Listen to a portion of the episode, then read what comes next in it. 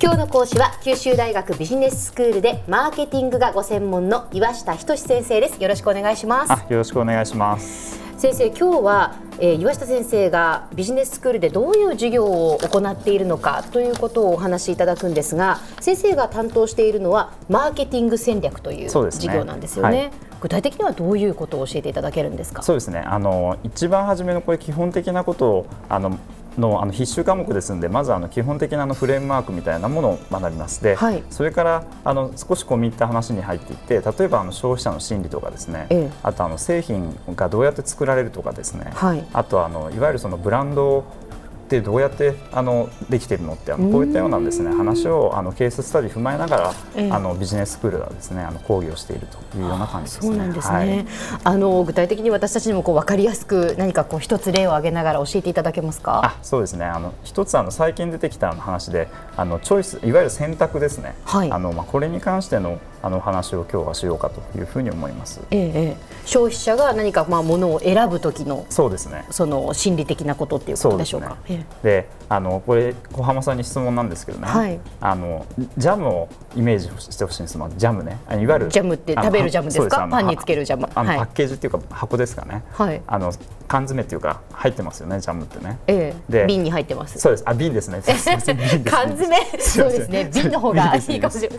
で瓶に入ってますよね。で一つののあの A っていうね選択肢は、はい、あのジャムが、あの6つ瓶に入っている。あだから6つあるわけです。いろんなジャムが6つ。あ、まあ、例えば、まあ、いちごのジャムとか桃のジャムとかっていう6種類あるわけですね。そうですええ、で、えーと、もう一つのグループは、はい、その選択肢がねだからジャムの瓶が12個あるわけです。12個、うん、12種類 ,12 種類ある、はい、であのこの場合に例えばあの消費者をあの50人50人呼んできてね、ええ、あの6個のあ6つの、えーと、瓶の場合と12のあの瓶の場合ねあのどっちがあのたくさんジャムが売れると思います？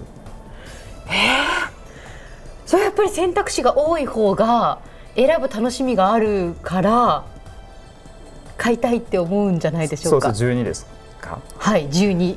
これあのコロンビアのあのビジネススクールのあのアイエンガっていうですねあの教授がやったこれ実験なんですけどね、あの非常に有名な消費者心理の実験であのこれ結果6つなんですよ。6つの方を選ぶんですたくさん消費者。だから売上的に考えると6つの方が売上上がるってことなんですジャムの。えということはその選択肢が少なかった方が実はよく売れたっていう結果になったんですか？そうなんですだからあの通常でこれ考えますとね、うん、あの種類がこれ多い方が、はい、あの売れるって考えちゃうわけですよ。そうですね。だから企業側もあのたくさんあのたくさんの種類のあの、はい、ジャムのこれ瓶を作るわけですよね。だからブランドを作っていくわけなんですけども、はい、あの実際これあの要するに種類が多すぎるとこれ消費者の中であの confuse が起きちゃって要するに情報があのたくさんですね。あの錯綜しちゃってあの結局面倒くさいと思って買わなくなっちゃうという心理が出るわけ。なるほど。もうたくさんありすぎるとちょっとよくわかんないなっていう。そうですよね。であのそういったケースってあのいろんなところで見られると思うんですよね。例えば、小浜さんワイン好きですか？ワインまああの嫌いではないです。そしてあのワイン売り場行ってね、はい、あのじゃあ一番最後に買ったあのワインの買おうと思ったあのワインの銘柄でもいいんですけど言えます？名前を。え？言えないですよね。言えないですね。ワイン売り場とかこのあの12個のジャムのあの売り場のケースの典型なんですよ。はい、だからあの選択肢が多すぎちゃって消費者の中でこれあの情報が錯綜しちゃってねあの全くこれ記憶に残らないという状況が落ちちゃってるわけなんですよ。はあそうなんですね。たくさんありすぎると記憶に残らない。そうなんですよ。どうしていいかわからない結果選べないということなんですね。選ばないんです。選ばない。消費者選ばないんですよ。迷ってるとね。それがじゃあまあ一つのその消費者の心理っていうことなんですね。はい。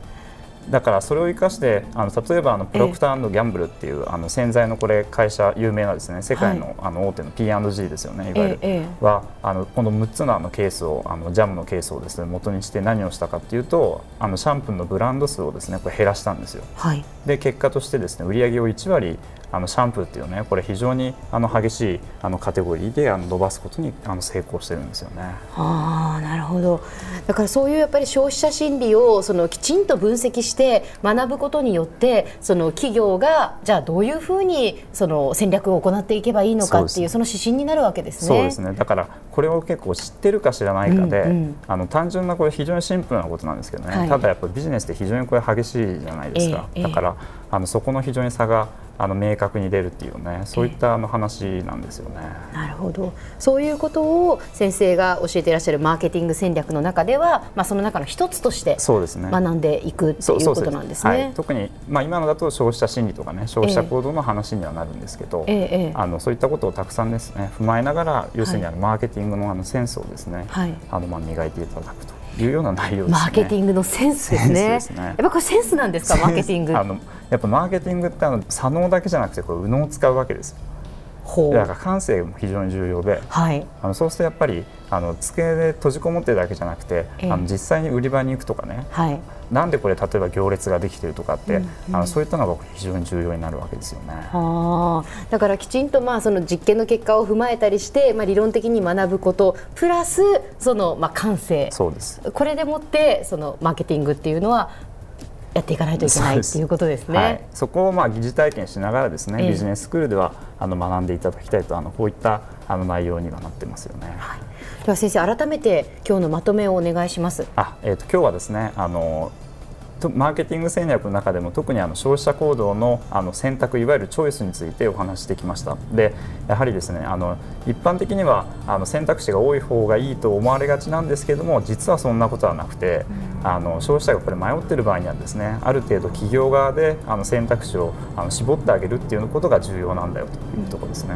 はいえー、今日はその主に消費者心理についてお話しいただきましたけれどもまだあの他にもマーケティング戦略の中にはいろんな項目があるんですよね。ねはい、次回はどういうお話になるんでしょうか？そうですね。あの次回あのこれ結構ですね注目を浴びてるんですけど今あの行列があのなんでできてあのどういうこういうメカニズムがあるかってねそういった話をあのしたいと思うんですね。行列です。行列のメカニズムですか、はいそすね、それは非常に興味深いですね、はい、次回もよろしくお願いいたします、はい、えー、今日の講師は九州大学ビジネススクールでマーケティングがご専門の岩下仁先生でした。どうもありがとうございました。ありがとうございました。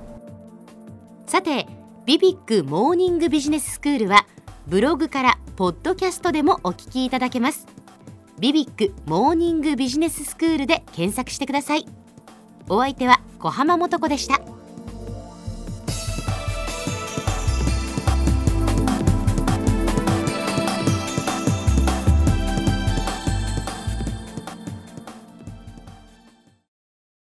続々ぐいぐいメラメラつながる。ゾワゾワハラハラメキメキつながるズキズキ。モワモワほかほか。つながる。キリキリ。ザワザワキュンキュン。ガンガン。ワクワク。うずうず。ドキドキ。ルンルンバクバク。九州人のいろんな気持ちつなげます。九州から輝こう。キラキラつながる。 QTnet